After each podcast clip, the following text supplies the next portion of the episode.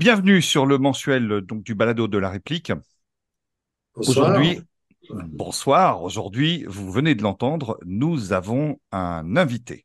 Alors cet invité a plusieurs casquettes. Il est euh, journaliste, il est euh, homme politique, il est ancien président de la Croix-Rouge. Euh, J'oublie certainement des choses. Hein. Il a dirigé la rédaction de la prestigieuse Tribune de Genève. Il est suisse, mais aussi russe. Il est le papa d'Oksana euh, qu'il a adopté, je crois que c'était dans 1993, il me corrigera. 14. 14. oui, j'étais pas loin, j'ai bien bossé quand même. Euh, du temps où c'était encore possible. Euh, bonsoir Guy Alors, rebonsoir, oui, je suis heureux d'être avec vous. Pour eh ben, nous aussi, merci beaucoup d'avoir accepté notre invitation. Si je vous dis que l'obsession du bien est devenue mortifère, la farce s'est transformée en tragédie, le bien est devenu punitif, disciplinaire et criminel, fou, il tue, il, tue pas seulement par, le, lynchage, les bombes et la famine, mais aussi par étouffement, étranglement, attrition, contrition, culpabilité. Vous reconnaissez l'auteur de cette citation? Écoutez, ça me fait penser à quelqu'un, en tout cas, oui. C'est effectivement euh, votre, euh, votre livre qui euh, s'appelle, je crois, Dictionnaire incorrect de la tyrannie du bien. Voilà, le titre, c'est La tyrannie du bien, précisément. Voilà, et donc, j'avoue que je ne suis pas le seul. Je suis vraiment, voilà, je me suis beaucoup, beaucoup intéressé. J'ai été, j'ai plus lâché le livre parce qu'il était vraiment très intéressant. Et mon camarade, pareil. Alors, pour vous interroger, j'ai pris quelqu'un donc euh, du de mon service des interrogatoires, un spécialiste de la question. Euh, c'est Alain de Malte. Alain, bonsoir. Bonsoir, bonsoir. Je ne suis pas maître chanteur, hein. rassurez-vous. Je suis rassuré, pas de souci. Alors, Guy nous allons un peu commencer par, euh, par votre, votre actualité personnelle. Il y a eu des élections, donc euh, les des élections cantonales à Genève. Alors, nous allons bien sûr parler de politique mondiale, mais on ne peut pas, vous recevant, faire abstraction de la politique suisse. Et donc, ces élections cantonales donc, à Genève quel enseignement euh, en tirez-vous D'abord personnel, et puis euh, un petit peu qu'est-ce que qu'est-ce que ça vous inspire, sachant qu'évidemment euh, notre notre public n'est pas nécessairement au fait de la politique suisse. Alors qu'est-ce que vous pouvez nous dire un petit peu? Quelle est votre réaction suite à ces élections? Oui, bah, d'abord merci pour la question. Effectivement, donc à Genève ont eu lieu des élections cantonales, donc pour élire les autorités et le Parlement du canton de Genève, mais en même temps, elles avaient aussi lieu dans le canton de Lucerne et dans le canton du Tessin. Donc, il y avait trois importants cantons suisses qui ont connu le même jour le même type d'élection. Et les résultats, à mon avis, ont été très encourageants. Bah, d'une part, sur le plan personnel, parce que j'ai été bien réélu. Félicitations. déjà député. Félicitations à vous. Et, mais j'avais changé de parti entre, entre deux. J'étais député indépendant et puis après, depuis le mois de novembre, j'ai adhéré à l'Union démocratique du Centre, qui est un peu le parti de la droite, on va dire de la droite un peu conservatrice en Suisse, mais qui est le premier parti de Suisse en même temps. Et dans ces trois cantons, eh bien, mon parti a progressé. Et à Genève, il a même euh, progressé tant si bien que nous avons 50% de plus d'élus, ce qui est pas mal pour, euh, pour une élection. Nous sommes passés de 8 à 12 élus donc, un bon résultat. Et je trouve d'autant plus satisfaisant que, comme vous l'avez mentionné, mes, sympathies pour la Russie, ce n'est pas que j'adhère à tout ce que fait la Russie, mais disons, euh, ma connaissance, en tout cas ma longue pratique, mon expérience et aussi peut-être ma meilleure compréhension de ce pays m'ont valu beaucoup de critiques. J'ai eu droit à des pages entières, notamment dans la presse alémanique avant les élections, pour dénoncer le prétendu genevois, ami de Poutine, etc., ce, qui était complètement mensonger. Mais enfin, en période électorale, c'est toujours un peu délicat.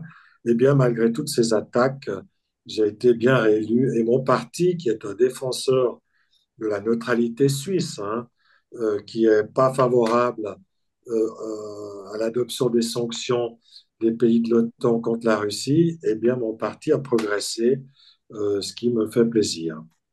Ben nous aussi, ça nous fait plaisir parce que, et je vous rassure, vous n'êtes pas le seul à être euh, considéré euh, de manière tout à fait abusive comme euh, l'ami de Poutine.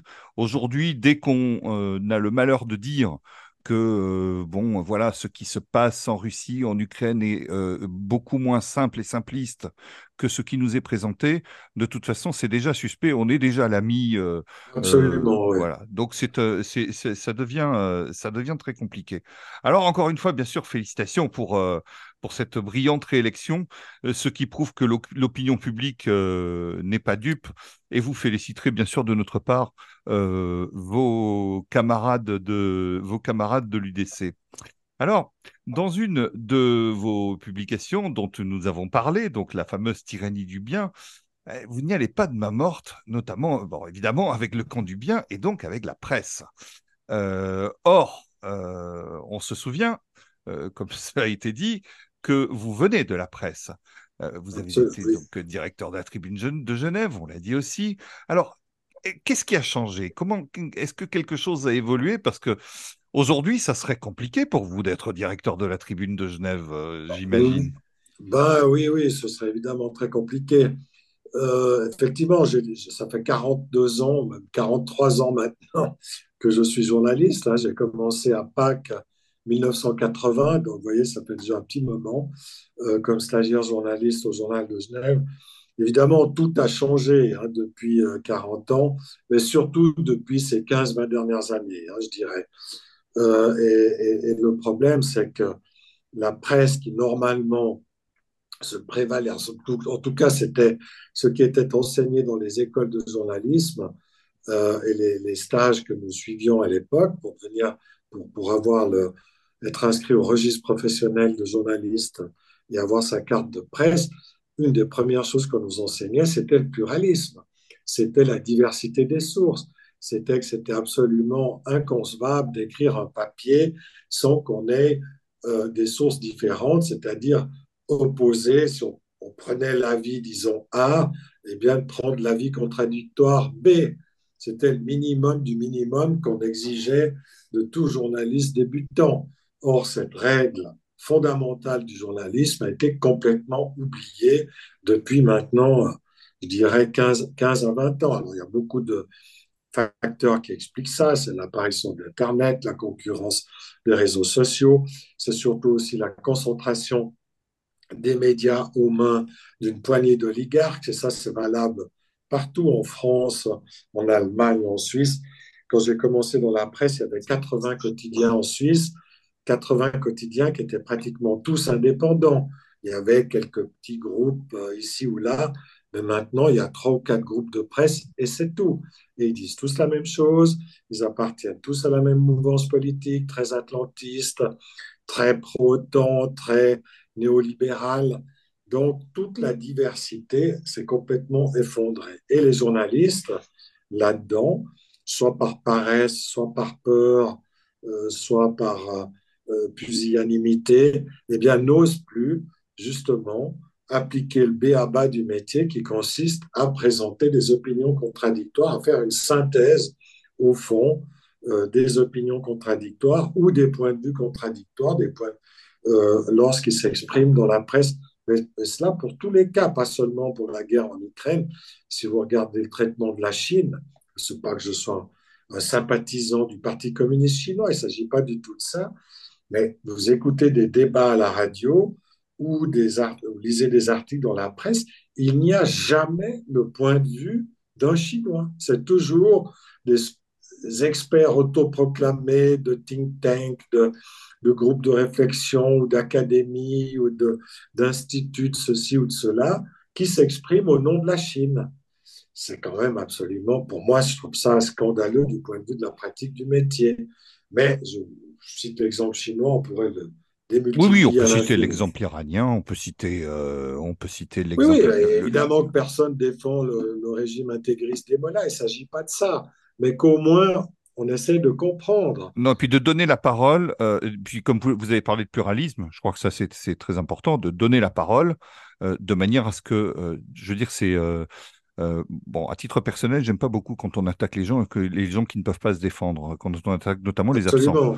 Donc c'est tout à fait euh, déplorable. Et, donner la parole à quelqu'un, ça ne veut pas dire adhérer du tout. Euh, chacun, la parole doit rester libre. Et mais alors, moi, ça amène une question. Qu'est-ce que vous pensez de ben, un petit peu, j'ai envie de dire, qu'est-ce que vous pensez de nous, c'est-à-dire de ce de ce journalisme un peu amateur qui essaie de faire entendre une voix différente sur Internet avec des succès plus ou moins euh, certains, mais bon, voilà, ou plus ou moins incertains. Euh, qu'est-ce que ça vous inspire? Est-ce que c'est une dérive ou est-ce qu'au contraire Non, non, non, non, moi je suis... Non, non, mais moi je, trouve absolument salutaire qu'il y ait des chaînes. D'ailleurs, c'est la raison pour laquelle on discute ce soir, hein, mmh parce qu'on ne se connaissait pas. Vous m'avez appelé. Euh, euh, et, j'ai tout de suite répondu favorablement. Immédiatement. parce que, oui, parce que je trouve tout à fait important, je trouve tout à fait important que justement il y ait des initiatives qui viennent du bas et qui justement, on va dire, de, voilà, de la base, hein, et qui euh, justement essayent de donner une autre, un autre son de cloche, de présenter les choses différemment, d'interviewer, d'avoir des entretiens avec des personnes qui pensent différemment, etc. Parce que sinon, on tombe dans ce que j'essaie d'énoncer, c'est-à-dire dans ce livre, c'est-à-dire dans la tyrannie du bien, où tout le monde pense la même chose, où on réfléchit en vase clos, où on présente, si vous regardez les chaînes de radio françaises, enfin les journaux, toujours les mêmes experts, on tourne en rond. J'écoutais ce matin, par exemple, France Culture, sur la Chine précisément, au, journal de France Culture à 8 heures ce matin, on a interviewé qui sur la Chine? Christine Locrent, qui a euh, micro ouvert sur France Culture tous les samedis, je crois, ou tous les dimanches, mais je crois que c'est tous les samedis, avec une émission géopolitique. Donc, elle a une ou deux heures d'émission chaque semaine, mais on interroge quand même le, le, mercredi qui précède sur ce sujet. Mais c'est invraisemblable, un tel euh, entre-soi mais ça montre, et on n'en est même pas conscient, c'est-à-dire qu'on ne se pose même pas la question. J'ai rien contre Madame Ockrent, elle a le droit de s'exprimer, mais c'est quand même très curieux cette façon de, de toujours parler en autoréférentiel et de rester, de rester entre soi. Donc pour moi, toutes les initiatives qui, vivent, qui visent pardon, à, à, à contrecarrer ou à ouvrir une brèche dans cette tyrannie du bien, dans cette espèce de censure molle, euh, qu'on connaît aujourd'hui, pour moi, est bienvenue. Merci beaucoup. je dis bravo à tous ceux qui s'y essayent parce que je sais que ce n'est pas facile. Et moi-même, qui ai eu l'habitude pendant 30 ans de m'exprimer, on va dire, dans la presse mainstream, je me retrouve moi-même maintenant, eh bien, je dirais pas frappé d'interdit, mais en tout cas boycotté par cette même presse euh, dans laquelle j'ai travaillé pendant euh, trois ou quatre décennies. Donc c'est aussi un paradoxe mais pour moi, ce que je trouve très bien, c'est que justement, euh, comme on l'a remarqué tout à l'heure, le public n'est pas dupe. Le public cherche aussi d'autres sources d'information. Et puis, le fait est que quand on parle vrai, quand on est sincère, ça se sent tout de suite. Hmm. Les gens le sentent, ils ont une espèce de sixième sens, ils le perçoivent tout de suite. Et au fond, l'étincelle de la vérité ne peut jamais, même si elle est très faible, ne peut jamais être complètement éteinte. Et donc, par exemple, une fois qu'on sait que les Américains ont menti euh, en justifiant l'invasion de l'Irak avec ces pseudo-armes de destruction massive, on ne peut plus faire, on ne peut plus dire, enfin on peut continuer à répéter, mais on sait que c'est faux quelque part, que ce discours de, de, justification sonne creux parce que la vérité a été dite une fois. Et ça, je crois que c'est important de se le rappeler, même si parfois on se sent très seul, très minoritaire quand on anime ces chaînes, quand on essaye de promouvoir un autre son de cloche. Alors, euh, en tout cas, voilà, pour nous, évidemment, l'exercice de l'interview, interviewer un journaliste est extrêmement intimidant parce que, évidemment, ça fait beaucoup de, voilà, j'espère qu'on sera à, la hauteur. Mais j'avais, encore une question. Donc, vous, vous, critiquez le camp du bien avec beaucoup, beaucoup d'emphase et, beaucoup de talent. vraiment, franchement, hein, je conseille le livre. C'est sans flagornerie aucune. D'ailleurs, j'en ai déjà acheté deux exemplaires pour offrir. Donc, ah, bah, très bien. donc, continuez, en fait.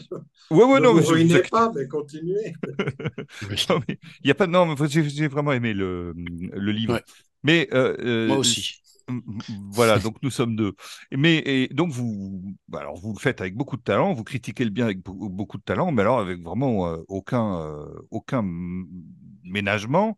Et le bien. Ah oui, je me situe un peu dans la lignée de Philippe Muret, qui, comme vous le savez, n'était pas tendre non plus. C'est ça. Je n'ai pas tout à fait son talent, il hein, faut le reconnaître, mais j'essaie de rester dans ce ton un peu sarcastique, ironique, aussi un peu d'autodérision parce qu'au fond, je crois qu'il faut, il faut pas trop prendre ça, enfin, il faut prendre très au sérieux les censures qui nous menacent, mais il faut pas prendre ce discours, euh, ce discours bien pensant euh, trop au sérieux pour garder, je dirais, sa santé mentale, garder sa, oui, alors... sa liberté, sa légèreté d'esprit. Sinon, sinon, on déprimerait. Ce qui... Il faut éviter de le faire. voilà. je, vous entends, je vous entends, mais souvent, euh, certains parlent du bien euh, avec le vocable extrême centre. Hein, euh, c'est ah un petit peu ce qu'on dit de Macron. Or, vous, vous avez été aussi un politicien du centre. Vous avez, vous avez été au Parti démocrate chrétien, euh, qui, euh, alors je ne sais pas s'il est resté démocrate, mais en tout cas, il s'est débarrassé de son qualificatif euh, de chrétien, probablement trop politiquement incorrect aujourd'hui. Donc vous avez été quand même un politicien du centre. Alors ma question, c'est est-ce que vos convictions ont changé? Est-ce que vous êtes devenu, vous êtes devenu plus conservateur avec l'âge, etc. Qu'est-ce que, ou est-ce que c'est finalement le spectre politique qui a bougé? Oh, je crois que c'est les deux. Si on veut être, si on veut être correct, si on veut être sincère, je pense que c'est les deux. Effectivement, je pense qu'avec l'âge, je ne sais pas si on devient plus lucide, mais en tout cas, peut-être qu'on devient naturellement plus conservateur. Je ne sais pas, je ne vais pas entamer une psychanalyse, une auto-analyse ce soir, mais je n'exclus pas cette hypothèse. Cela dit, le contexte a quand même aussi énormément changé, énormément évolué, parce qu'il y a 30 ans ou 35 ans, pour prendre il n'y avait pas, euh, par exemple, la mondialisation, il n'y avait pas le néolibéralisme euh, conquérant et quasiment totalitaire aujourd'hui. Donc le contexte international, le contexte sociologique, sociétal a, énormément évolué. Il y, a, il, y a, 30 ans, il n'y avait pas de wokisme. On n'était pas obligé de préciser de quel genre on était ou de quel sexe on voulait être avant de prendre la parole en public. Oui, mais il y avait déjà un terrorisme. Il y avait déjà un terrorisme intellectuel. Alors, il y euh, avait un terrorisme euh, intellectuel, ça, c'est On était très vite taxé de racisme. Et, mais ce qui est intéressant, Sans, sans, sans, vouloir être trop, euh, trop, trop helvéto-suisse, mais à l'époque, c'est quand même l'UDC de. C'est quand même le, pardon, le PDC qui a eu la peau de Christophe Blocher au Conseil fédéral. Et il y a une quinzaine d'années, oui. Oui, et plus tard, ça a été euh, le, le, PDC de Darbelay qui a eu la peau d'Oscar Freisinger euh, dans le canton du Valais. Avouez, avouez que c'est assez déconcertant pour le grand public, cette évolution. Oui, oui, bah, justement, je termine. Donc, euh, ça, c'était il y a effectivement une quinzaine d'années. Mais je dis, le contexte, pour moi, a, passablement évolué. et notamment, alors, ce que j'ai dit, hein, le, par exemple, cette espèce de totalitarisme de la bien-pensance, pour moi, même s'il y avait des formes de terrorisme intellectuel pratiquées, d'ailleurs par, souvent par l'extrême gauche, euh, ça c'était un phénomène effectivement qui existait à l'époque, mais il n'y avait pas, à mon avis, notamment dans la presse, cette espèce d'unanimisme. Euh, mhm. J'ai été rédacteur en chef pendant les années 90, j'ai dirigé le club suisse de la presse pendant 20 ans, jusqu'en 2022 ans, jusqu'en 2019 mais je pouvais pratiquer quand même une forme de pluralisme. Or, j'ai l'impression depuis quelques années, depuis les années 2015, disons, ça n'est plus possible. Et personnellement, ça me, ça me choque beaucoup. Euh, et moi, ce que j'essaie de défendre, c'est ça. C'est cette espèce de liberté d'expression, liberté de ton, euh, qui malheureusement tend à se réduire. Et quand on essaie de nos jours de prendre cette, euh, position, on est tout de suite taxé d'extrême droite. C'est le paradoxe. Donc finalement, bah, assumons, Euh, moi, je ne suis pas d'extrême droite du tout, mais euh, je me sens plus proche, effectivement, maintenant d'un parti comme l'UDC, qui est resté finalement assez droit dans ses votes, qui est aussi, qui défend la neutralité. Par exemple, il y a, il y a quelques années, la Suisse était encore considérée comme neutre. Depuis un an maintenant, la Suisse a bradé, a sabordé sa deux siècles de neutralité en 48 heures. Pour moi, c'est juste un scandale, c'est juste une aberration. Euh, donc voilà, mais ça, ce n'était pas le cas. C'est par exemple une des raisons qui m'ont fait adhérer à l'UDC. Et ça, ça dépendait ni de moi, euh, ni de personne, enfin, ni, ça ne dépendait pas de moi, ça dépendait évidemment de certaines personnes. Mais pour moi, c'est par exemple une chose très importante. Euh, je rappelle par exemple, moi j'étais par exemple très pro-européen dans les années 80, fin des années 80, à l'époque de Jacques Delors, où euh, on était encore dans cette phase de construction européenne euh, qui me paraissait assez prometteuse, notamment de paix de paix. Le, discours de l'Europe, la justification de l'Union européenne, c'était plus jamais de guerre entre nous en Europe. Mais quand j'ai vu que l'Union européenne se mettait à suivre l'OTAN, à bombarder la Yougoslavie, notamment à la fin des années 90, pour moi, ça m'a juste scandalisé. Donc, je suis devenu beaucoup plus sceptique vis-à-vis de l'Europe à cause d'événements tels que cela. Quand j'ai vu l'Europe s'embarquer, en tout cas une bonne partie de l'Europe, ce n'était pas le cas de la France, s'embarquer dans l'aventure irakienne aux côtés des Américains, euh, alors que les Irakiens n'avaient strictement rien fait aux Européens en 2003, ça m'a scandalisé. Idem pour aller bombarder pendant 20 ans l'Afghanistan. Je pense c'est ce qu'on peut des Afghans, mais je ne vois pas qu'est-ce qu'on a à faire à 20 000 km de chez nous euh, dans des guerres improbables qu'on finit par perdre, puisque c'était le cas hein, pour mm. l'Afghanistan. Même chose même chose en Syrie. Donc, tout ça, c'est des événements qui sont passés pendant ces derniers temps, qui m'ont, par exemple, euh, fait beaucoup douter de l'Europe et qui m'ont, par exemple, enfin, comme je le dis, pas transformé en anti-européen, parce que je reste un Européen convaincu, mais disons qu'ils m'ont convaincu qu'il fallait défendre plutôt maintenant une vision souveraine de l'Europe et non pas une vision d'une Europe vassale des États-Unis. Voilà. Donc ça explique ce cheminement politique euh, et c'est la raison pour laquelle je me sens tout à fait à l'aise aujourd'hui dans l'UDC qui défend une vision souveraine du pays, donc la Suisse, mais a fortiori aussi de l'Europe, enfin des autres pays dans le monde. Si on est souverain pour soi-même, on l'est logiquement aussi pour les autres. Il n'est pas question de se transformer en petit toutou servile d'une puissance extérieure, quelle qu'elle soit. Alors justement, vous, vous, m'offrez sur un plateau d'argent euh, ma transition. Donc, euh, pour, je ne vous cache pas que pour, pour, pour nous, Français, et pour beaucoup d'Européens, y compris pour beaucoup de, d'autres citoyens de, de, tous les pays du monde, la politique étrangère suisse est actuellement extrêmement difficile à, à décrypter. Euh, j'avoue qu'on. Ah oui, oui, non, mais ça, c'est incompréhensible pour un non-suisse. Je comprends tout à fait. Et donc, euh, mais est-ce que vous pensez que, euh, parce que évidemment, vous avez tout à l'heure parlé de, de, de, la neutralité, neutralité qui a fait véritablement le prestige de la Suisse. c'est ce qui a fait que la Suisse est petit par la taille, mais grand par le rayonnement international.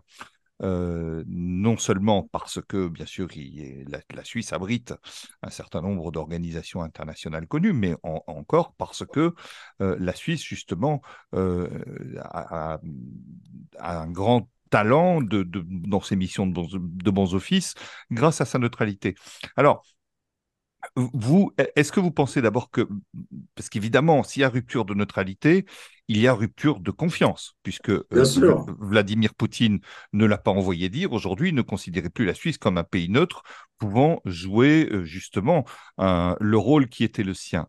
Alors, est-ce que vous pensez que ce prestige de la Suisse est perdu?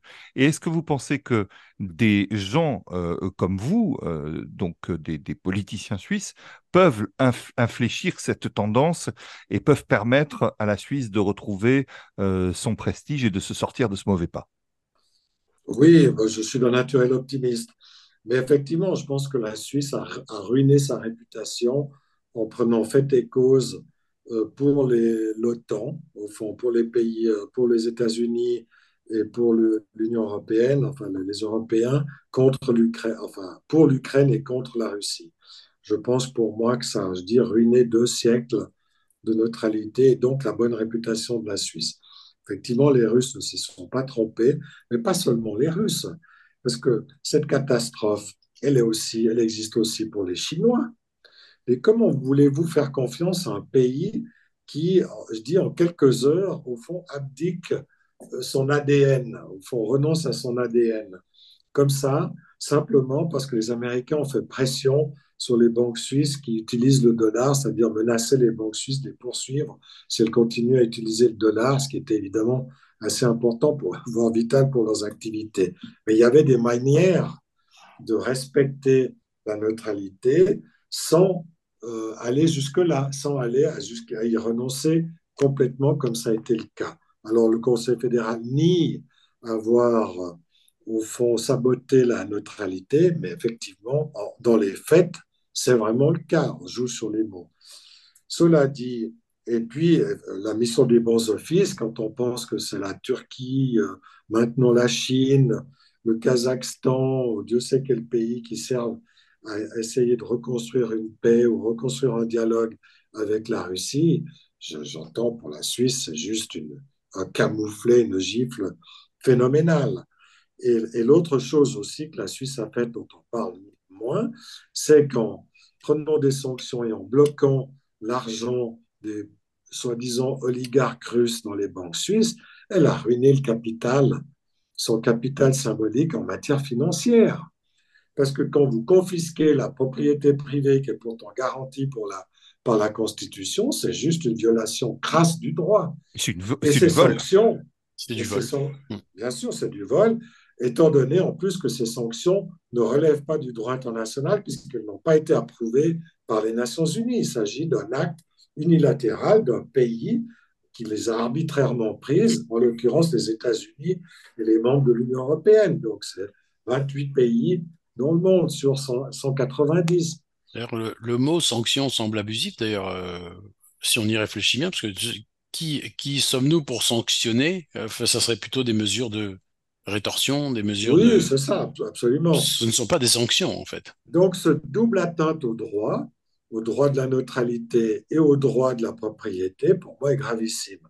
Et d'ailleurs, le Financial Times, dans un article qui a paru il y a un mois, à peu près un mois, a bien dit, bien montré comment les Chinois, comment les, les, pays arabes, comment les autres pays du monde commençaient à se méfier de la Suisse qui ne tenait plus parole, euh, qui, ne, qui ne respecte plus justement la, durabilité du droit, la violabilité du droit. Mais maintenant, si on parle d'avenir, je pense, enfin moi j'espère, euh, puisqu'il y a une initiative populaire qui est en cours de, récolte de signatures, qui a été lancée justement par l'UDC, qui vise à restaurer une, une, pardon, une neutralité pleine et entière. Donc si elle aboutit, et elle aboutira de toute façon, et si elle est acceptée par le peuple, à ce moment-là, le Conseil fédéral serait obligé de revenir en arrière, d'observer strict, un strict respect de la neutralité et de revenir sur ces sanctions. Donc ce serait une bonne nouvelle. On pourrait reconstruire à ce moment-là, euh, sur cette base-là, eh bien, une neutralité nouvelle et, et à nouveau crédible. C'est un long processus, c'est pas sûr qu'on puisse y arriver, mais personnellement, j'ai bon espoir parce que je pense que le peuple suisse est très attaché à la neutralité. Eh ben nous aussi, on a bon espoir. Euh, on l'a dit en début de, de, ce, de ce podcast, vous êtes, vous êtes très attaché à la, à la Russie et c'est normal. Et je vous cache pas que nous aussi, nous y sommes très attachés. Euh, alors, euh, Absolument. Voilà, pour, euh, pour diverses raisons, mais on a des attaches affectives, euh, chacun à notre manière on a des attaches affectives euh, très fortes. J'aimerais vous entendre sur le, le mouvement international russophile qui a posé son acte fondateur il y a quelques semaines. Qu'est-ce que ça vous inspire? Vous en étiez? Vous, euh, vous qu'est-ce que est-ce que est-ce que vous pensez que c'est une bonne initiative? Parce qu'actuellement, on parle beaucoup plus de russophobie que de russophilie. Euh, je connais des Russes qui vivent en Suisse, euh, qui, sont, qui souffrent énormément euh, de la manière dont ils sont traités euh, parce qu'on on, est, on est dans un anti-russe absolument primaire. Je veux dire, on est, je veux dire, on est, on, est allé jusqu'à, on envisage d'interdire, par exemple, la participation des Russes aux Jeux handisport. Je veux dire, je vois pas en quoi des personnes handicapées qui font du sport euh, sont euh, responsables de, de, de, la, de la politique. On peut ne pas être d'accord, mais enfin, ça prend des proportions. Euh, euh, dans, dans, notre, dans, le pays voisin, la France, euh, une euh, pseudo-experte de plateau, à la Poédie, traitait les Russes de cafards, sans que, à ma connaissance, lui soit reproché quoi que ce soit, ou alors de pure forme. En tout cas, il n'y a pas eu, à ma connaissance, de procès ou de quoi que ce soit. Si vous, si vous aviez traité à la télévision, euh, et ce qui est bien normal, d'autres ethnies ou, ou, ou nationalités ou, ou appartenances quelconques de cafards, on n'imagine même pas ce qui se serait passé. Alors, laissez Guillaume parler, s'il vous plaît. C'est intéressant. Je pense que, je, vraiment, là, je pense que euh, on, on, voit bien à quel point, et ce qu'on peut tout à fait entendre, euh, cette, cette, euh, ce sentiment que vous avez contre les Russes, contre le, ce, n'est pas seulement contre le régime russe, mais contre les Russes dans leur globalité. Quand vous voyez qu'il y a 200 000 euh, jeunes hommes russes qui quittent le pays pour ne pas être enrôlés, cela aussi vous les, vous les mettez en les prison cafards. Voilà, ils quittent le pays comme les cafards parce qu'ils veulent pas se, ils veulent pas se battre. Donc que pensez-vous de ce, de, de ce mouvement international russophile? Oui, bah, écoutez, je pense que c'est une bonne initiative. Effectivement, j'étais informé, on m'a même euh, proposé d'y jouer un certain rôle. Euh, je n'ai pas, le temps, je ne peux pas assumer ce type de responsabilité euh, maintenant, mais je suis euh, effectivement un des experts de se considérer voilà, comme un expert, parce que vous savez que j'ai écrit un livre, peut-être, vous le savez, j'ai écrit un livre qui s'appelle Russie-Occident, la russophobie de Charlemagne, pardon, Russie-Occident, une guerre de mille ans, c'est le titre, et le sous-titre, c'est la russophobie de Charlemagne à la crise ukrainienne. Donc, on est en plein dans l'actualité.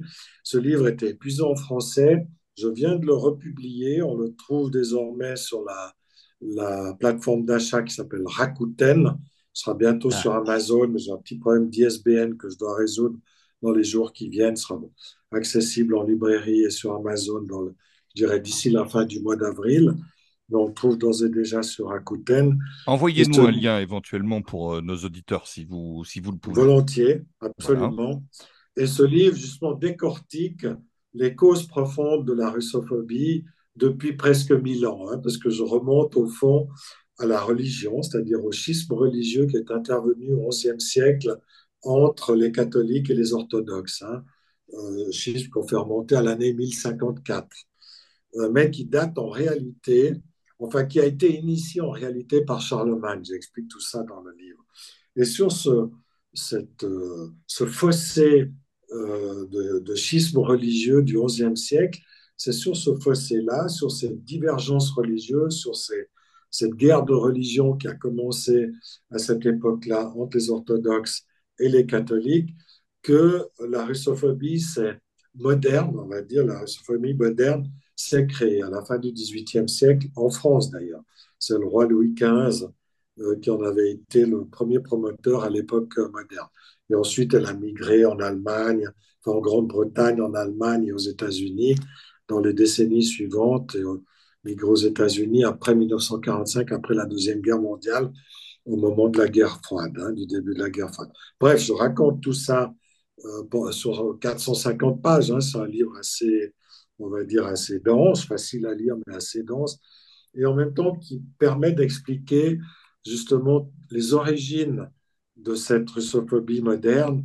Et aussi, je décortique le processus de diabolisation de Poutine, qui consiste à systématiquement présenter Poutine depuis pratiquement, oui, depuis une vingtaine d'années, depuis voilà, 2003 grosso modo, donc depuis 20 ans, comme étant l'incarnation absolue du mal pour l'Occident. C'est un dictateur, c'est un agent du KGB, c'est enfin, il a tous les défauts possibles et imaginables. C'est vrai que c'est un, agent du un agent du KGB, ça c'est vrai. Alors, il était, un agent du KGB, mais enfin, il a été jusqu'en en- dans- au début des années, en 1991, si j'ai bonne donc bonne mémoire. Donc, c'est- ça fait 30 ans qu'il ne l'est plus. Il n'y a plus de KGB depuis cette époque. Et puis, excusez, Donc- et puis, excusez-moi, euh, excusez-moi de vous interrompre une, une, une seconde, mais quand je vois que euh, on a des experts, là, j'ai vu sur euh, sur, sur euh, une chaîne française, LCI pour ne pas la nommer, c'est ma chaîne préférée. Euh, donc j'ai vu qu'il y avait quand même un expert, euh, un, un- je- Girnov, je crois qu'il s'appelle. Il y avait Ah oui, donc oui, un- lui, un expert de plateau qui est aussi un ancien agent du KGB. Et là, bizarrement, ça gêne personne. Tout à fait, absolument. Absolument. C'est-à-dire quand on se passe, on se place du bon côté dans le camp du bien, là, il n'y a aucun problème, quel que soit le pédigré, hein, quel que soit son pédigré. Là, il n'y a aucun problème. puis, et puis, par exemple, M. Bush, qui est ancien euh, directeur de la CIA, aucun problème non plus. hein. Donc, euh, c'est très, très particulier. hein. Bon, enfin bref, c'est un détail. Mais juste pour revenir à la russophobie et à cette espèce d'antipoutinisme primaire, on n'est pas obligé d'être d'accord avec Poutine. Moi, je partage absolument pas tous les choix que Poutine a fait, mais ce processus de diabolisation, personnellement, m'interpelle et me questionne comme journaliste. Et puis, ça m'intéresse aussi d'en démonter les, mécanismes. Euh, parce que justement, sous prétexte de russophobie et de, et poutinophobie, on, finit par devenir raciste. C'est le processus que vous avez évoqué, c'est-à-dire à considérer les Russes comme des cafards ou à considérer Pouchkine comme devant être éradiqué, interdire la musique, interdire la danse, le ballet, euh, la littérature russe, bannir tout ça des séminaires universitaires, brûler les livres russes comme on, on le fait maintenant en Ukraine, ça pose aucun problème. Il n'y a que les nazis qui ont fait ça au XXe siècle. Après, il faut remonter au XVe siècle, hein, aux autodafés de l'Inquisition, donc euh, pour, pour, pour retrouver des gens qui brûlaient des livres. Mais là, quand on brûle des livres aujourd'hui, même de la plus grande culture, aucun problème. Mhm. C'est ça qui interpelle. Donc, ce mouvement, pour revenir à ce mouvement russophile, je pense que c'est une bonne initiative. Après, ben, il faudra voir aussi comment ça va s'articuler, euh, qui va, comment ça va pouvoir euh, se mobiliser. Mais, personnellement, je pense que euh, ça peut être positif. Il faut d'ailleurs aussi que ce mouvement se projette ou s'inscrive dans un esprit de dialogue. Il ne s'agit pas de défendre, par exemple, le nationalisme russe. Je dis ça parce que ça pourrait être éventuellement une tendance. Personnellement, je ne vois pas ça comme ça. Mais à la faveur des personnes euh, qui ont des sympathies pour la Russie de par le monde, de pouvoir recréer un dialogue avec la Russie dans les instances internationales, proposer des actions plutôt en faveur de la paix qu'en faveur de la guerre, etc. etc., etc. C'est Enfin, ça que je... Euh, Excusez-moi, mais euh, en- avec cette attitude, euh, qui est une attitude euh, de, de repli sur soi de l'Occident, dont les Russes souffrent. hein. Moi, j'étais en Russie il y a encore un mois, mon camarade de Malte aussi d'ailleurs. Et donc, euh, il, il faut, il y a quand même, on, on observe euh, une tendance, d'abord, d'abord une souffrance de la part des Oui, Russes de voir cette fenêtre sur l'Occident se fermer. euh, j'ai fait un grand article apparu au mois de, euh, de janvier qui s'appelle Mhm. La Russie fait le deuil de l'Europe. Et c'est vraiment un deuil parce que c'est et c'est un de deuil. pénible. Oui, C'est une, absolument. c'est- c'est une vraie souffrance. Mhm. Et en plus, elle porte en elle, euh, cette souffrance, les germes justement d'un- d'un d'un- d'un nationalisme. C'est ça, c'est ce que j'aimerais personnellement pouvoir éviter, c'est-à-dire que les camps se crispent de telle façon que finalement il n'y a plus qu'une haine réciproque qui, qui, qui, s'oppose l'une à l'autre, alors que les Russes n'étaient absolument pas dans cette euh, tendance-là. Mais du fait même de leur ostracisation progressive, du fait même de la haine démontrée par l'Occident contre la culture russe, évidemment, bah, ça, ça agace, ça énerve, euh, ça crée des frustrations, ça crée de la colère, et ça, c'est quelque chose qui, Alors, effectivement, euh, pourrait produire des... enfin, personnellement, je regretterais qu'on en arrive à ce point. Est-ce que c'est voilà. est-ce que c'est autant le cas en Suisse qu'ailleurs en Europe? Est-ce que vous. Écoutez, La Suisse est en général, on la connaît plus modérée, c'est pour ça que... oui, alors, c'est effectivement en Suisse tout un petit peu plus adouci. Euh, à titre personnel, je n'ai pas de problème. Enfin, je suis souvent attaqué par la presse, mais on va dire, ça ne me porte pas préjudice, vraiment. Oui, mais là, on parle, des, on parle de la population, on parle des gens. Oui, oui, oui, mais ce que je veux dire, c'est que justement, euh, il y, a quand même, à mon avis, une tolérance un petit peu plus grande hein, que, euh, que dans certains pays européens à l'égard, enfin peut-être une meilleure compréhension, je ne sais pas. D'ailleurs, les, les, les, sondages en Suisse étaient, par exemple, pour la neutralité, sont favorables à la neutralité. Et si vous êtes favorable à la neutralité, ça veut dire que vous n'êtes pas pro-russe, mais en tout cas, vous n'êtes pas anti-russe. Vous voyez ce que je veux dire? Et là, on est, à, on est à 50-50 et même une légère majorité en faveur de la neutralité. Donc ça, c'est des, des signes qui sont, on va dire, quand même assez positifs. Et il n'y a pas d'autodafé de livres en, Suisse, c'est pas comme en Allemagne. En Allemagne, vous avez des gens qui, quand ils prennent position, qui ont une position euh, jugée euh, trop russophile, sont simplement mis en prison. C'est juste euh, incroyable. Que, Et moi qui croyais qu'il y avait qu'en Russie qu'on mettait en prison les gens euh, regardez Madame Wagenknecht qui est à l'extrême gauche, elle a subi toutes sortes d'outrages parce qu'elle avait osé dire qu'il fallait faire la paix plutôt que la guerre. Et certains, certains manifestants et manifestantes qui ont organisé des manifestations pro-russes ont, été condamnés et mis en prison. C'est juste invraisemblable. Ça, en Suisse, quand même, ça n'arrive pas. Bon, eh ben, écoutez, c'est au moins encourageant. Les chaînes russes, Russia Today, Sputnik, sont toujours accessibles, elles n'ont pas été censurées. C'est exact, oui. Alors ça, c'est exact, c'est-à-dire qu'aujourd'hui, euh, on peut encore, euh, on peut encore accéder. Alors je crois que Pierre Vicanal, euh, on n'accède plus sur le, le bouquet, euh, le bouquet Swisscom. En tout cas, moi, je n'y accède plus. Oui, alors il, y a, il, faut trouver un peu, mais enfin, disons, c'est pas interdit. Voilà. C'est pas, voilà, ça n'a pas été interdit, donc c'est des petits signes. Hein, effectivement, c'est pas. Mais moi, je peux accéder à Sputnik sans problème et RT non plus. Alors, je ne sais plus par quel biais je l'ai fait, mais mhm. voilà. si vous allez sur Internet, vous pouvez tout de suite vous abonner sur le Telegram ou peu importe.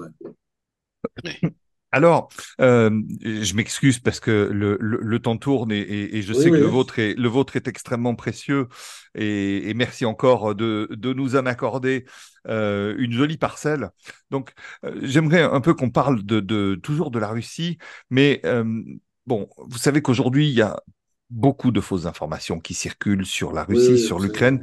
On est, euh, en tout cas euh, en France, mais aussi un peu en Suisse, on est dans un, véritable, euh, disons, une, véritable logique de, de propagande de guerre que savez-vous, euh, vous qui êtes quand même euh, informé, euh, mieux informé que, que nous, que le grand public, que savez-vous notamment sur les, les, les, objectifs de la Russie? Parce qu'on a dit un peu tout et n'importe quoi. On a dit oui, mais la, la Russie pensait envahir toute l'Ukraine en une semaine, ils y sont pas arrivés, etc.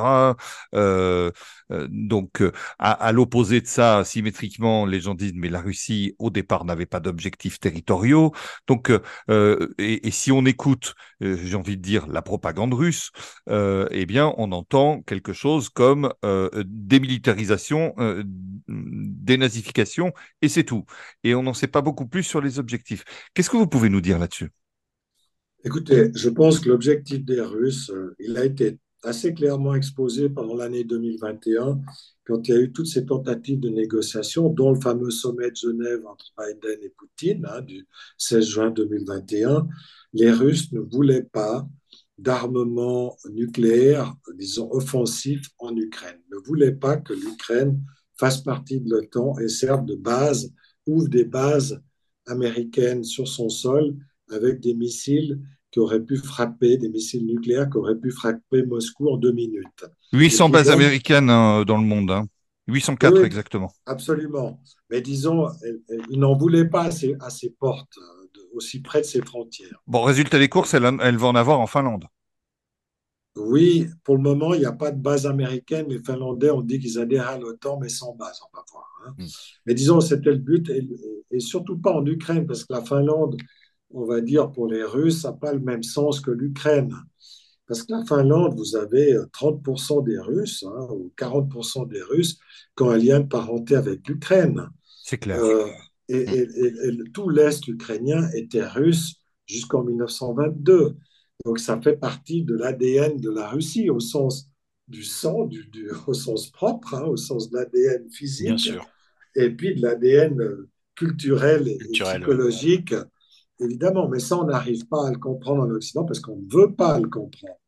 Donc pour les Russes, encore que les, que les Baltes sont membres de l'OTAN, que les Finlandais sont membres de l'OTAN, ça ne leur fait pas plaisir, mais ce n'est pas non plus, c'est pas la même chose que quand c'est l'Ukraine. Euh, et en plus, une Ukraine qui opprime ses propres russophones, qui leur interdit de parler leur langue. Donc, ça ne crée pas le même type de, de, de, de, réaction ni de, ni de rapport. Donc, ce que voulaient les Russes, c'est empêcher ça à tout prix et obtenir pour les gens du Donbass, c'est-à-dire pour les russophones de l'Est, euh, des libertés, une autonomie qui leur permette de s'exprimer, d'étudier, de, de, de, faire leur administration, de payer leurs impôts dans leur langue et non pas en ukrainien, ce qui n'ont strictement rien à voir avec euh, la langue ukrainienne, en tout cas pas depuis 7 euh, ou 800 ans. Donc voilà. Et, et ça, c'était l'objectif. Ce n'était pas d'envahir l'Ukraine pour conquérir l'Ukraine. Parce que s'ils avaient voulu envahir pour conquérir, ce n'était pas 150 000 hommes qu'il fallait mettre, c'était 1 ou 2 millions. Il fallait une mobilisation générale. L'Ukraine, c'est 40 millions d'habitants ou 35. Ça ne s'envahit pas, euh, je ne sais pas, comme la Géorgie ou l'Ossétie du Sud. Oui, puis c'est grand comme euh, c'est grand comme la France, hein, l'Ukraine. Hein, c'est pas... plus grand que la France. C'est même plus grand, oui. oui, oui. Bien sûr. Donc je veux dire, voilà. Donc le but n'était pas la conquête de l'Ukraine, c'était au fond de forcer l'Ukraine à négocier. Ça a failli marcher d'ailleurs. Et ça a failli marcher puisque le 28 mars 2022, Zelensky lui-même a dit nous sommes, à bout, nous sommes à bout touchant avec les négociations, nous sommes prêts à signer le 28 mars. Donc ça veut dire que les Russes, euh, ce qu'ils n'avaient pas réussi à faire par la diplomatie avant février, ont essayé d'obtenir par la force euh, à partir du 24 février. Ils ont failli aboutir. Ça a capoté uniquement euh, à cause des Américains et des Anglais. Mm. Parce qu'on a monté cette provocation de Boucha à la suite du retrait volontaire d'ailleurs des Russes. Euh, il y a eu probablement des massacres, il y a eu des morts, tous ces gens étaient des victimes de guerre, mais on a arrangé les choses de façon à accuser euh, les Russes de tous les maux de nouveau. Je ne dis pas qu'ils n'ont pas commis de crimes, je n'en sais rien. Hein. Je ne veux pas exonérer hein, les Russes de, tout, euh, de toute faute, mais ou de tout crime, le cas échéant, je n'en sais rien. Mais en tout cas, toujours est-il qu'on a assisté là à une forme de mise en scène qui a consisté à présenter des, des, personnes, des personnes décédées euh, de la guerre comme étant des victimes de crimes oui, russes. On a fait passer avis, des, des, des, victimes civiles pour des, pour des victimes oui, de crimes ça. de guerre. Et ça, euh, on leur attache les mains et puis on leur dit. C'est ça. Bon, c'est ça. Euh, et il y en a même. la rue de telle façon que ça, ça, passe comme si c'était organisé. Puis il y en a même qui pensent que euh, certains seraient des victimes de représailles ukrainiennes par la suite. Le problème, c'est pas. C'est Mais pas enfin, voilà, ça. on a monté cette affaire de Boucha qui Mm. permettait de complètement décrédibiliser les Russes puis dire c'est des criminels de guerre, donc on ne peut pas discuter avec eux parce qu'on ne va pas discuter avec des criminels de guerre. Et, et en- même, au même moment, euh, soit deux ou trois jours après, début avril, Boris Johnson s'est précipité à Kiev pour aller dire à Zelensky il n'est pas question que vous négociez avec Poutine, nous ne voulons pas, mais en revanche, on est prêt à vous armer jusqu'aux dents, jusqu'au temps qu'il faudra, euh, si vous ne négociez pas. Et c'est à partir de là que Zelensky, ben voilà, s'est dit si j'ai le soutien inconditionnel des Britanniques et des Américains, eh bien, je vais pouvoir me battre. Et dans ce cas, je ne fais pas la paix. C'est ça qui a fait capoter et qui, a qui, a- qui nous a fait amener à une guerre prolongée. Sinon, les Russes se seraient retirés derrière les frontières du Donbass et puis on, on aurait commencé à négocier. Alors, je ne sais pas comment, hein, je ne suis pas à leur place, mais enfin, puisqu'on était près d'un accord, Lugansk, tout cas, Lugansk et Donetsk seraient devenus russes, hein, de toute façon. Mais, euh, probablement, ou en tout cas, aurait eu un statut d'autonomie euh, euh, voilà. très élargi. Enfin, voilà. Mais ça, on ne sait pas, puisqu'on ne connaît pas la teneur de ces négociations. on ne connaît pas la teneur on les connaîtra un jour parce qu'elles seront publiées, mais enfin, ça risque de prendre du temps. Mon camarade de Malte avait une, avait une question. Plus une remarque, c'est qu'on peut, on peut penser que, en fait, la, volonté des Russes au départ, en lançant cette opération, c'était de faire un, un peu un peu comme ils avaient fait en Géorgie. Ça veut dire attaquer, puis après tout de suite on négocie et, Exactement. oui, oui. on bah, s'arrête là. Alors ça, ça, a gelé une situation. C'est vrai qu'en Géorgie, le problème n'est pas réglé, mais en tout cas, il est gelé et bon, les choses se passent sans combattre. Donc. Euh, et les Géorgiens sont prudents. Ils n'ont pas pris de sanctions.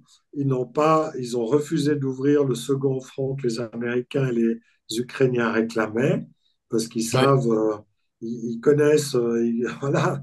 Et puis d'autre part, les, les, Géorgiens ont aussi besoin des touristes russes, parce que ce pas les touristes européens qui feront vivre la Géorgie, alors que les Russes viennent par dizaines de milliers, et que la Géorgie, n'étant pas un pays très riche, a quand même besoin de ces ressources-là. Donc on voit que les Géorgiens sont devenus beaucoup plus prudents depuis qu'ils ont réussi à éjecter Saakashvili, euh, ce qui est une bonne chose. Les Ukrainiens n'ont pas eu cette sagesse. Bah non, ils ont même récupéré Saakashvili, c'est pour dire. Oui, voilà. Donc, Pourtant, il avait euh, fait des bêtises déjà. Exactement. Donc, euh, non, mais à mon avis, l'objectif russe, j'ai discuté avec pas mal de Russes, euh, on va dire, relativement voilà, bien placés, qui m'ont expliqué comment la décision avait été prise. C'est peut-être pas lieu d'en parler maintenant, mais disons, le but, en tout cas, était de provoquer, d'amener l'Ukraine à négocier, pour obtenir la neutralisation, la neutralité de l'Ukraine, la non-appartenance à l'OTAN, et puis démilitarisation, c'est-à-dire, il faut entendre par là une armée qui ne soit pas otanisée et qui ne soit pas avec des bases américaines, enfin tout ce que j'ai déjà dit. Ça, c'est la démilitarisation. Et puis la dénazification, pourquoi? Parce qu'au fond, Zelensky, dès sa prise de pouvoir en 2019, a été pris en otage par l'extrême droite néo-nazie, euh, Azov et compagnie, Pravi Sector, tous ces partis-là, qui ne sont pas ces 14, tous ces mouvements-là, Aïda, enfin tout ce qu'on connaît, enfin qu'on connaît mal puisque maintenant on nie leur existence en Occident, mais on, le reconnaissait. Il y a un rapport, par exemple, français, hein, du ministère de, euh, français des Affaires étrangères, qui dénonce Azov, je crois que c'est 2018, je l'ai imprimé parce qu'on ne sait jamais, pourrait disparaître les archives, qui dénonce clairement les dérives extrémistes néo-nazis de Azov. Et maintenant, on dit que ça n'existe pas. On le disait il y a quelques années, maintenant on dit que ça... Voilà. Mais pourtant, c'est des faits. Y aurait-il des bons nazis en Occident Voilà, l'ambassade israélienne à Kiev, chaque année, le 2 janvier, protestait vigoureusement contre les manifestations néo-nazis d'Azov dans les rues de Kiev qui avait lieu chaque 1er janvier. Donc il faut relire les tweets, les tweets de l'ambassade israélienne. Ils ne les ont pas inventés.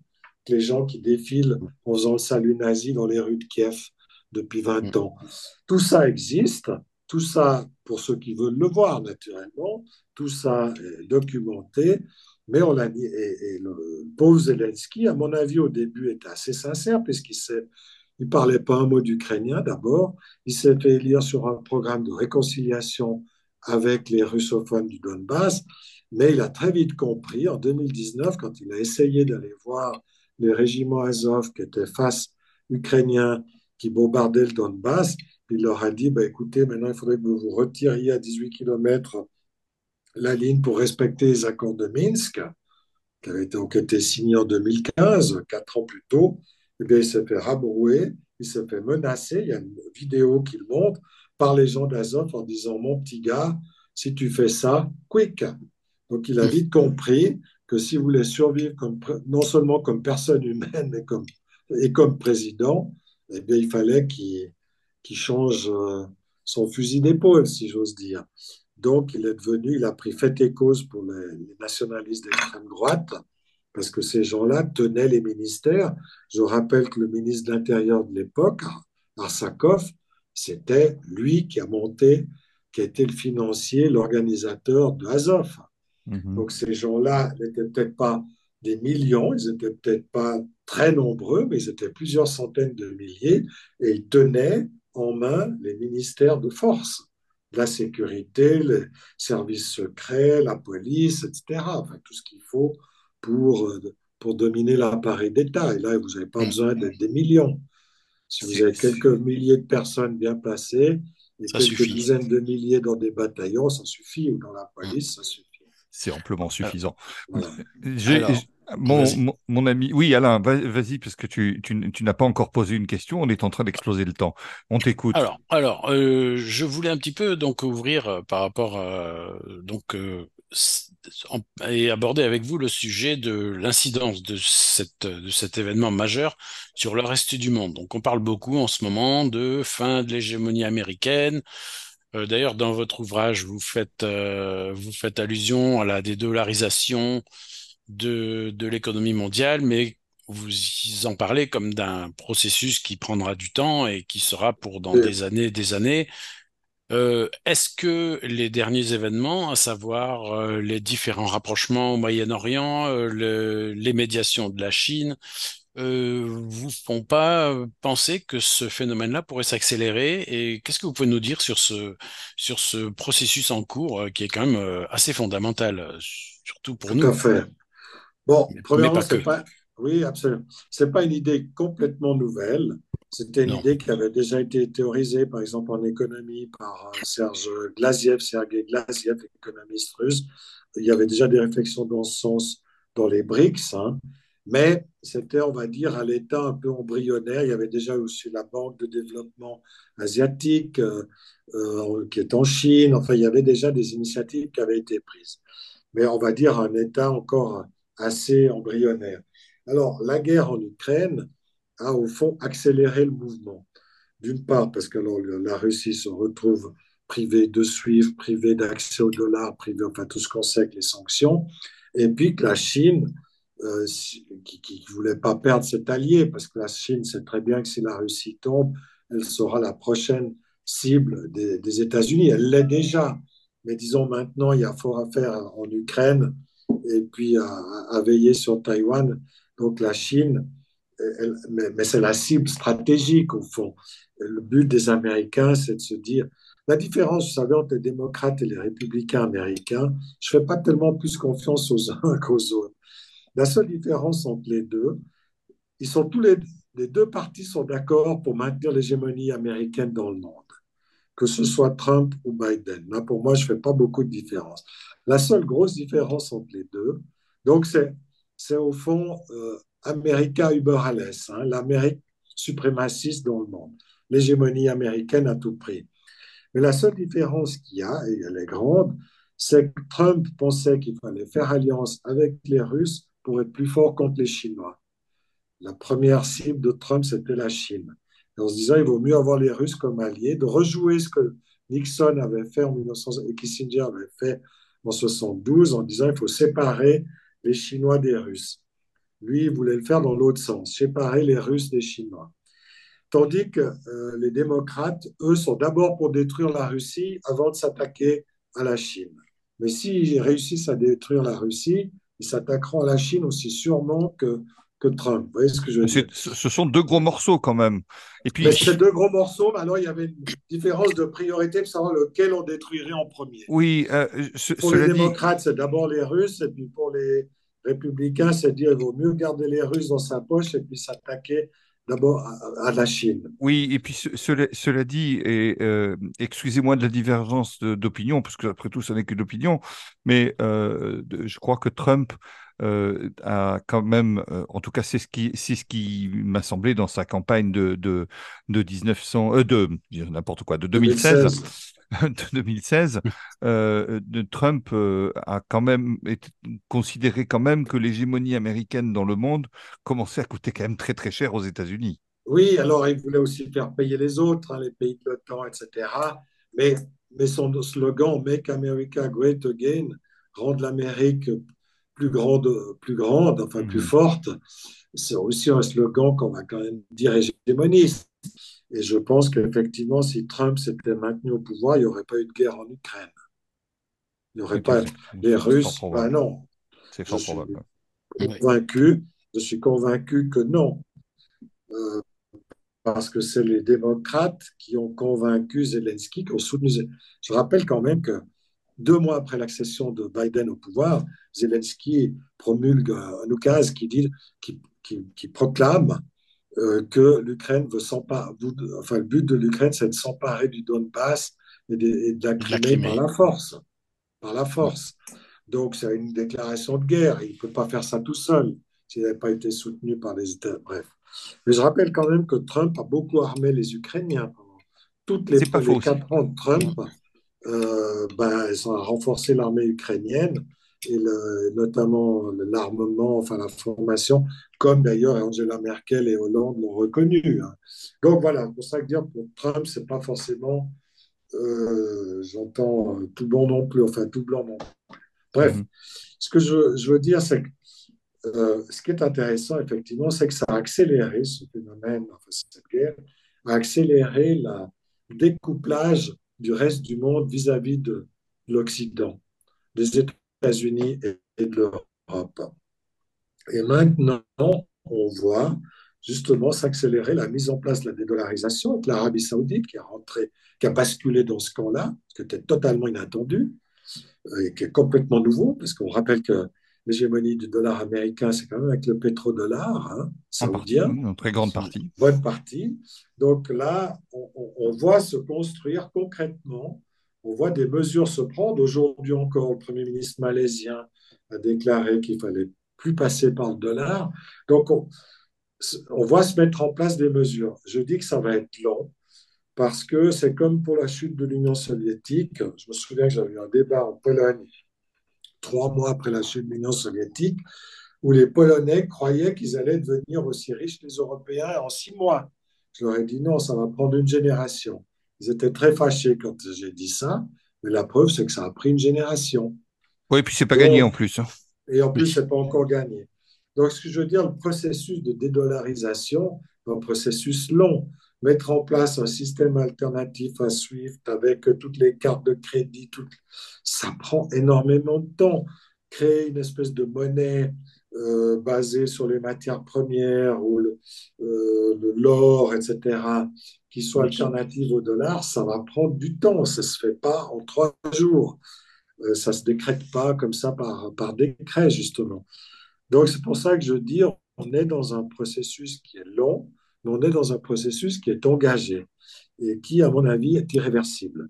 Et c'est ça la bonne nouvelle. Mais il ne faut pas s'attendre à ce que après-demain, le dollar s'écroule et puis la nouvelle monnaie arrive. Ça va prendre plus de temps qu'on imagine. Ce qui est important, c'est que le processus s'engage, et il est engagé, et sur des bases solides. Rien ne sert de créer une monnaie qui se fonde au bout de deux ans. Vous voyez ce que je veux dire? Oui. Donc, euh, voilà, pour moi, c'est ça le vrai basculement du monde que euh, ce conflit en Ukraine a provoqué. Et on est au début de cette phase, et il vaut mieux, à mon avis, avancer lentement mais sûrement, plutôt par à coup, ou, au risque de créer une guerre mondiale dont évidemment personne ne sortirait gagnant parce qu'on serait tous, serait tous atomisés. Donc voilà. Et là, pour ça, euh, tant les Chinois que les Russes euh, ont ma confiance pour une raison simple, parce que c'est des gens qui, pour qui le temps n'est pas un ennemi.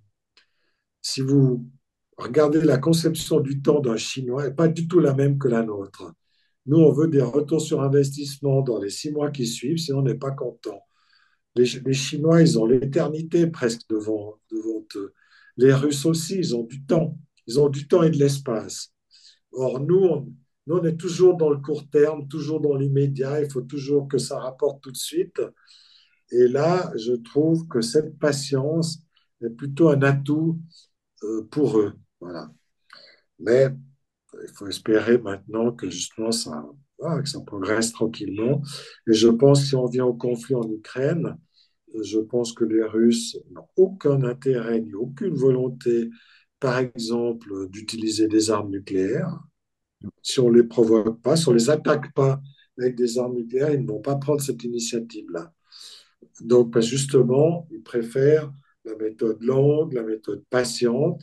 On grignote l'armée ukrainienne, on grignote les équipements de l'OTAN petit à petit. Ça prendra le temps que ça faudra. Euh, mais euh, voilà. Puis, quand, euh, quand, ils seront bien fatigués, ben, ils s'arrêteront. et puis on pourra commencer à, discuter sérieusement. On espère que ça viendra quand même assez vite parce que certes, les Russes ont le temps, ah, bien compris, mais enfin bon, il y, a des, il, y a, des populations qui sont en, très grande souffrance. Évidemment qu'on espère que ce soit rapide. Mm, et, évidemment, on espère que, surtout que bon, il y a, il y a du danger terroriste. Guy j'avais euh, encore euh, bon un, tout petit millier de questions à vous poser. On vous écouterait des heures parce que ce que vous dites est, est, est, est assez passionnant. je laisserai la parole peut-être à, à, mon camarade pour s'il il a encore une question. Sinon, on passe à la conclusion. Ah, alors euh, la question, euh, la question euh, qui nuance, vous avez dit tout à l'heure et on, a tous les trois dit que on pouvait pas forcément, on devait pas nécessairement être taxé de d'être des amis de Poutine. Qu'est-ce qui vous distingue? Quels sont vos désaccords éventuellement avec les choix qu'il a fait? Ce qui n'enlève rien à ce que vous avez pu dire avant, mais mmh quelles sont vos nuances par rapport à ces choix? Oui, bon, moi je pense que Poutine a été un, bon président de la Russie parce qu'il a reconstruit l'économie russe en quelques années, en une dizaine d'années, pendant ses deux premiers mandats notamment. Il a consolidé ensuite par la, suite. Donc ça, c'est quelque chose qui nous échappe totalement en Occident, mais qui est une réalité pour les Russes et qui explique sa popularité, puisqu'il y a quand même 70% euh, minimum des Russes qui soutiennent aujourd'hui en pleine, en pleine guerre euh, contre l'Ukraine. Donc ça montre que euh, ce type, euh, quels que soient les défauts qu'on lui prête, a fait quelque chose pour son pays. C'est quand même à noter, hein. première chose. Ensuite, effectivement, je pense que dans l'affaire ukrainienne, personnellement, et ça a été une discussion au sein des élites russes, hein, ça, pas, la décision ne s'est pas prise par caprice, on a vraiment analysé, il y a des, beaucoup de gens qui étaient pour attendre que l'Ukraine attaque, parce que les Russes savaient que les Ukrainiens préparaient une attaque dans le Donbass. Ils le savaient, c'était clair. Oui, oui, c'était des troupes. Bien sûr. Il y avait un bombardement qui avait commencé huit jours avant le 24 février, donc tout était prêt. Comme vous l'avez dit, il y avait le... on le savait. Il y avait le décret, il y avait le fameux décret dont vous avez parlé tout à l'heure. Et puis, donc, et puis, effectivement, ça aurait été plus facile pour nous en Occident, on va dire, de soutenir un peu la cause russe. Ça n'est pas l'option qui a été prise pour des raisons aussi militaires, de, de, parce que l'offensive permettait d'économiser des forces, en tout cas au départ. Enfin bref. Donc voilà. Euh, et puis, il y avait des trop gros risques aussi sur le plan, euh, sur le plan purement militaire. Bref, ça s'est passé comme ça s'est fait. Personnellement, j'aurais préféré quand même l'option laissons les autres sortir du bois, puis après on réagit. Mais bon, voilà. C'est un peu ce que je peux, je pourrais dire à l'égard de Poutine. Ensuite, sur le plan intérieur, euh, Poutine, pour moi, n'est pas un dictateur euh, dans le sens, il, rêve pas tous les, il se lève pas tous les matins en disant qui je vais écraser aujourd'hui, contrairement à ce qu'on dit en Occident. Mais c'est vrai que quand on est dans une situation de guerre, les fronts tendent à se durcir aussi sur le plan intérieur. Et là, personnellement, je voudrais pas, ou je souhaite pas en tout cas, que sur le plan interne, on va dire, la répression des opposants euh, dépasse euh, certaines limites. Personnellement, que M. Navalny soit en prison, ça ne me gêne pas beaucoup du moment qu'on met Julian Assange en prison pendant 15 euh, ans pour des raisons totalement injustifiées. Je, qu'on reproche à M. Navalny d'avoir commis euh, des malversations financières avec le groupe Yves Rocher qu'on condamne en prison. C'est peut-être pas idéal, je connais pas la cause, mais c'est pas ce qui me chagrine le plus. Mais je voudrais pas, disons, il faudrait que la société russe reste une société où euh, justement la capacité de s'exprimer, les médias, pour le moment c'est encore le cas, hein, contrairement à ce qu'on dit, mais puisse continuer à le faire aussi pour entretenir une, je dirais, une vivacité dans la société civile, une discussion, des échanges, parce que je pense que c'est important. Je dirais que c'est plutôt deux soucis que deux, euh, euh, que deux critiques. Enfin, voilà, quoi. C'est, je souhaite pour la société russe dans les années à venir. excusez-moi d'intervenir et de sortir un tout petit peu de, de, de mon rôle de d'interrogateurs et de questionneurs. Oui, Mais euh, il y a quand même une chose que moi je fais toujours remarquer euh, à, mi- à- à mes amis russes qui n'aiment pas Poutine et qui me disent oui, euh, Poutine ceci, Poutine cela, et c'est parfaitement leur droit. Je leur Oui, fais toujours, je leur fais toujours remarquer que du temps de Brejnev, il ne se serait jamais permis un mot de travers devant un étranger. D'abord, rencontrer des étrangers était risqué, et jamais. Donc, vu euh, d'où vient la Russie, je crois que euh, la, la Russie a beaucoup, beaucoup progressé Ah oui. sur le plan des libertés. Et une des raisons, une des raisons pour lesquelles euh, Poutine est populaire aujourd'hui, c'est que précisément lors de son arrivée en 2000, beaucoup ont craint euh, un recul des libertés par rapport à ce qui avait été obtenu par Yeltsin, et ils se sont aperçus que ce n'était pas le cas. Donc euh, finalement, et moi j'ai beaucoup entendu de gens me dire, moi au début Poutine, j'étais assez contre et ça me faisait peur, et finalement ces gens-là ont été rassurés. Et c'est aussi un des éléments qui explique euh, sa popularité. Absolument, non, vous avez tout à fait raison. Mm. Il a, il a rendu, effectivement, euh, conservé, amélioré cette liberté, mais aussi la liberté économique, parce qu'avant, ils ne pouvaient pas voyager simplement parce qu'ils étaient ruinés. Ils étaient Or, ruinés, maintenant, les. Russes, les Russes peuvent aller en vacances librement, ils ont leur passeport, ils peuvent sortir comme ils veulent quand ils veulent. Et ça, généralement, ce n'est pas le propre d'une dictature. Une dictature qui permet à ces gens de voyager librement, ben, ce n'est pas une dictature, puisque les dictatures mettent les gens en prison et ferment les frontières. Donc là, c'est c'est aussi un exemple qui montre que ce qu'on reproche à Poutine est souvent fort exagéré. Mais On, le- on leur permet même de quitter la d'échapper à la mobilisation. Exactement. Donc, je veux dire, c'est pour ça, mais je souhaite que cette, ces marges continuent à exister et que la guerre, ne, ne- ne- dans ce- parce que la guerre, c'est un processus, hein, c'est comment, c'est quelque chose de. Je souhaite que, disons, euh, voilà, il n'y ait pas d'évolution négative dans ce domaine-là. Voilà. Mais, mais euh, je n'ai pas de- d'inquiétude à, à ce stade euh, majeur. Voilà. Est-ce qu'on pourrait considérer que c'est une conclusion de dire qu'il faut quand même être un tout petit peu euh, modéré quand on traite euh, Poutine de dictateur? Est-ce que, euh, Oui, est-ce que oui, moi, cette conclusion convient, vous agrée? sûr. Oui, oui, tout à fait. Puis- et puis, oui, oui, absolument. Parce que je pense que c'est c'est- c'est- c'est- sémantiquement faux, c'est techniquement faux. Euh, c'est sans doute un régime, on va dire, un peu autoritaire dans le sens par rapport à démocratie comme la démocratie suisse.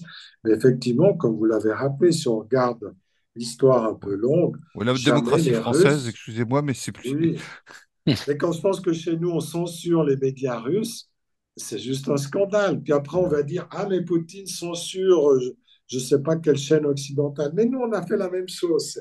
C'est- juste aberrant. Donc, on voit quand on regarde de près que les reproches qui sont faits ne tiennent pas la route. Mais, euh, enfin voilà, donc, euh, effectivement, je pense que c'est tout à fait exagéré. C'est un régime plus autoritaire que le nôtre, mais ce n'est pas un régime euh, tyrannique, dictatorial. Il me reste vraiment à vous remercier de d'abord du- de la gentillesse que vous avez eue en nous accordant euh, cet entretien. Je crois qu'il il réjouira beaucoup euh, de, de nos auditeurs. Un grand merci à vous. Et puis, euh, bien, bon, il me reste à vous souhaiter euh, bonne chance dans vos dans la Merci. poursuite de de, de, de votre mandat électif euh, euh, dans ce beau canton de Genève. Et puis, euh, j'espère qu'on aura d'autres occasions euh, de se parler, que vous reviendrez nous voir. Volontiers, volontiers. Merci à vous et bonne soirée. Merci pour Bonne vos soirée. éclairages. Merci pour vos éclairages et tout ce que vous nous avez pu nous apprendre.